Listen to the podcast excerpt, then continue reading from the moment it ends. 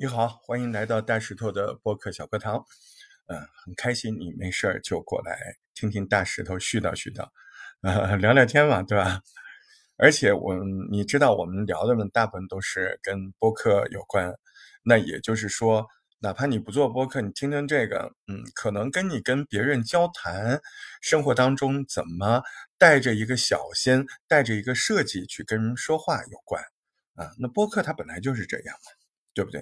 呃，刚入门的播客，可能有些人会误以为它跟什么音色、情绪表达有关，啊，确实是跟音色、情绪表达有关。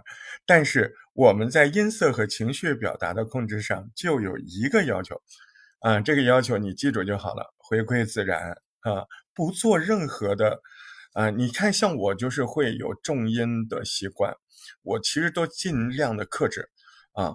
就是说，嗯，最好不要做太多的修饰，呃，提醒自己，我们最大的修饰就是回归自然，回归你真正生活中说话的样子，啊，回归的越像越好，这个就是调试，嗯，那你说那不没什么事儿干了吗？那可不是你想的这样的，哎，我们生活中说话，你也会感觉你的有的朋友啊，感觉说话特别舒服啊。嗯，然后感觉他表达能力很好，有的人呢，也也不是说他表达能力不好，挺能说的，但挺遭人烦的，哎，这就是问题了。嗯，所以呢，其实您要说一个接地气的话来讲，播客是个啥？带脑子说话嘛，对不对？什么叫带脑子说话？哎呦，就是你要带着提防，带着小心，带着设计，对不对？提防什么？小心什么？设计什么？那提防你你说出来的话太假，呃，或者提防你说出来的话跟你真实的身份不符合，对不对？你一个呃一个没结过婚的人，你跟人家大谈特谈这个生孩子，对不对？这个就不太适合。你说那我是医学院的，那另当别论，那是专业，对吧？嗯，所以呢，你看。嗯，第一个要提防你说出来的话太假，就是感觉呢你不适合说这个东西，或者说你说出来的这个录出来这个东西，听上去就不是你在生活中想聊的东西，这都是问题啊。那更不要说有些人录出来那根本就是个朗读嘛，他以为他是个播音员嘛，他是个广播电台的主持人嘛。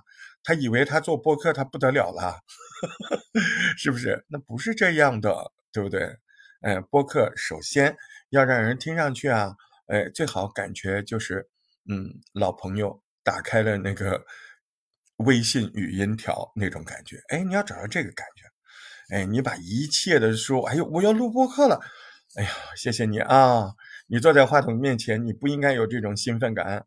你在话筒面前，你要告诉自己。哎，我跟朋友聊个天，我一会儿要跟朋友聊这些，我应该怎么说更好一点啊？我要不先排练一遍？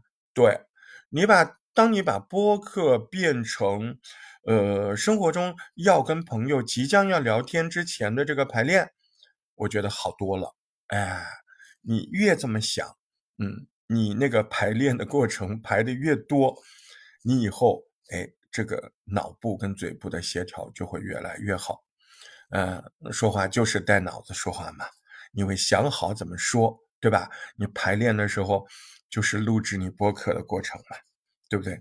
所以其实你看，有一部分小伙伴，他们到达了一个台阶之后，比方说，他们也能比较轻松的、熟练的去录节目了。这个时候感觉好像自己，嗯，两个感觉，第一个好像没有什么乐趣了，嗯，就那么回事儿。第二个好像也没有什么进步了，啊，感觉，嗯，是不是我学的差不多了？这个东西就这样啊？就我身边还没有差不多的朋友，包括我在内，啊，我说实话，如果我能比你们好点儿就是比你们头脑清醒一点儿我们还站在播客这个生活语言表达这个金字塔的三个阶段当中的第一个阶段。我们这一群人里面，目前真的还没有到达真正到达第二个阶段的都很少，真的很少。啊，这第一个阶段很难的。嗯，你只不过可能是达到了第一个阶段的第一部分，知道创作播客大概基础的标准，但是你能力的提升有完成多少呢？啊，就是说带脑子说话，你只做到了第一点，大概要说什么，说的比较真。那么第二点呢？第二点你就得考虑了，对吧？你的人设和你的抓取度嘛，哎，你得。带脑子说话要想这些，提醒自己了。哎，我今天说这话，他有没有聊聊我自己呀？哎，我说一个别的事儿，怎么有人设呀？哎，你说你那个城市的一个风景，你可以啊。你说一段之后，你就得穿插你曾经什么时候来过，对吧？你是想来没来，还是你在里面来过一段？哎，这样这个节目它不跟你就有关了吗？你别通天就介绍你生活的哪个城市，我是举个例子啊，对吧？就是如果你要介绍，呃，你身边的一个街区，你老是说那个街区有什么传说，那个街区是怎么样的啊？看上去怎么样的挺好，你已经进入第一阶段了，那叫交谈啊。第二阶段叫交心，所以你的节目里面啊。每谈到这些东西的时候，你有没有把自己的感觉、把自己的呃感受、把自己当时就是当下现在在聊这个事情的时候，哎，你对这个事情的各种有趣的、奇怪的、强烈的小感觉，哎，说出来、表达出来，那么这个就是叫谈心了嘛，对不对？所以播客是交谈吗？不。播客是交心，啊，我们要从谈话的这个这个平台这个水平，要变成从谈着内容到交交心。什么叫交心？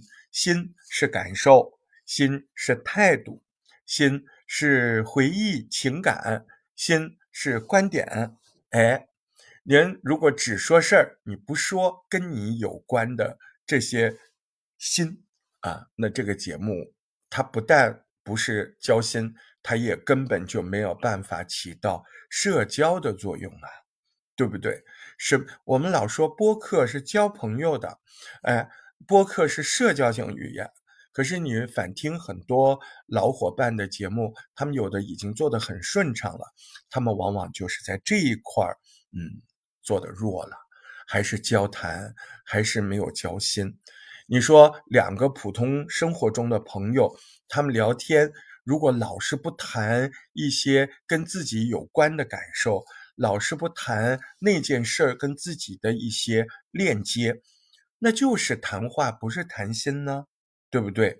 所以呢，你希望听众能够更多的关注你，能够啊，不是当听一个事儿，而是跟随你，那不就是希望听众在心中隐隐约约的把你当个朋友吗？对吧？那你在聊天中没有像跟朋友那样去交心呢？你只交谈呢？所以可能哎，你的语境语态，就是你说话的语气呀，交谈的感受啊，都已经达标了。可是你交心的内容太少，你老是啊交谈，你就好像你跟你小区的朋友啊，有一些邻居，哎，你们认识好几年了。哎，没有事没事每天都打招呼，可你们就觉得不是朋友，为什么？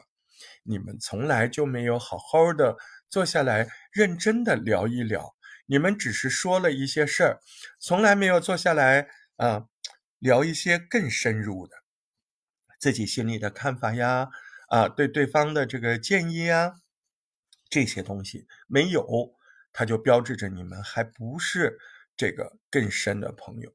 所以今天絮絮叨叨到这儿，嗯，我只想说明一个道理：我们做播客，首先要找到聊天的这种交谈的感觉。那么在交谈的感觉做的差不多了，我们还要尽力的去把我们的交谈变成和听众朋友的交心。心是什么？心是对事件的感受，心对描述事情的感觉、看法、回忆。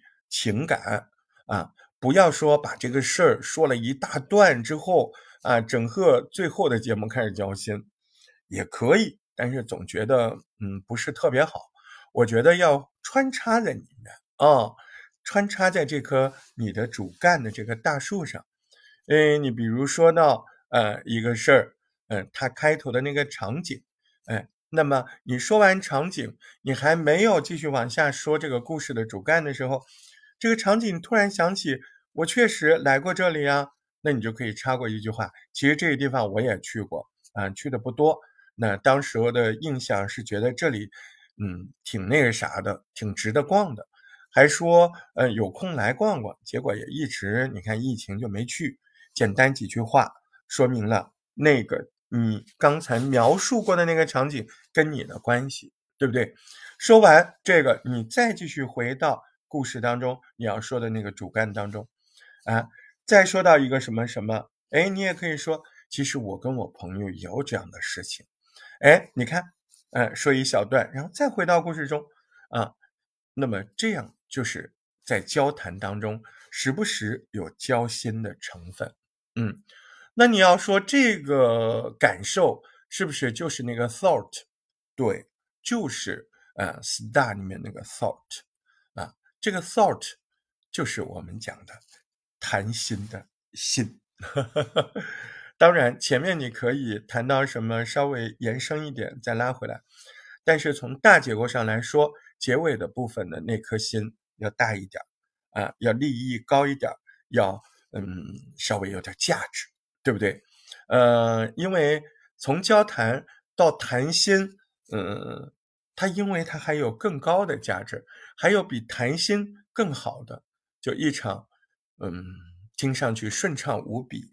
而且呢，嗯，直击心灵，啊，然后特别有感染力，最后让我们听了之后都很有启发的聊天，这样才是一场极好的谈话呀，对不对？